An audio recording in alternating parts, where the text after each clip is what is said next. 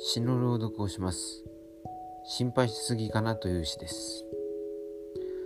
ちょっとのことで傷つくオイラ。コロナでたくさんの人が死んだ。コロナを恨んでも誰も傷ついてくれない。コロナは死なない。どさくさに悪いことを企んでる奴もいりゃ何とかしなきゃいけねえと頑張る奴もいる。俺は何ができる？恋もモニター越し。授業もモニター越し。語り合うのもモニター越しときたもんだ。モニターを突き破って抗えばあっという間にコロナで撃ち殺。う怖くて空気にげんこつっても誰も倒れない。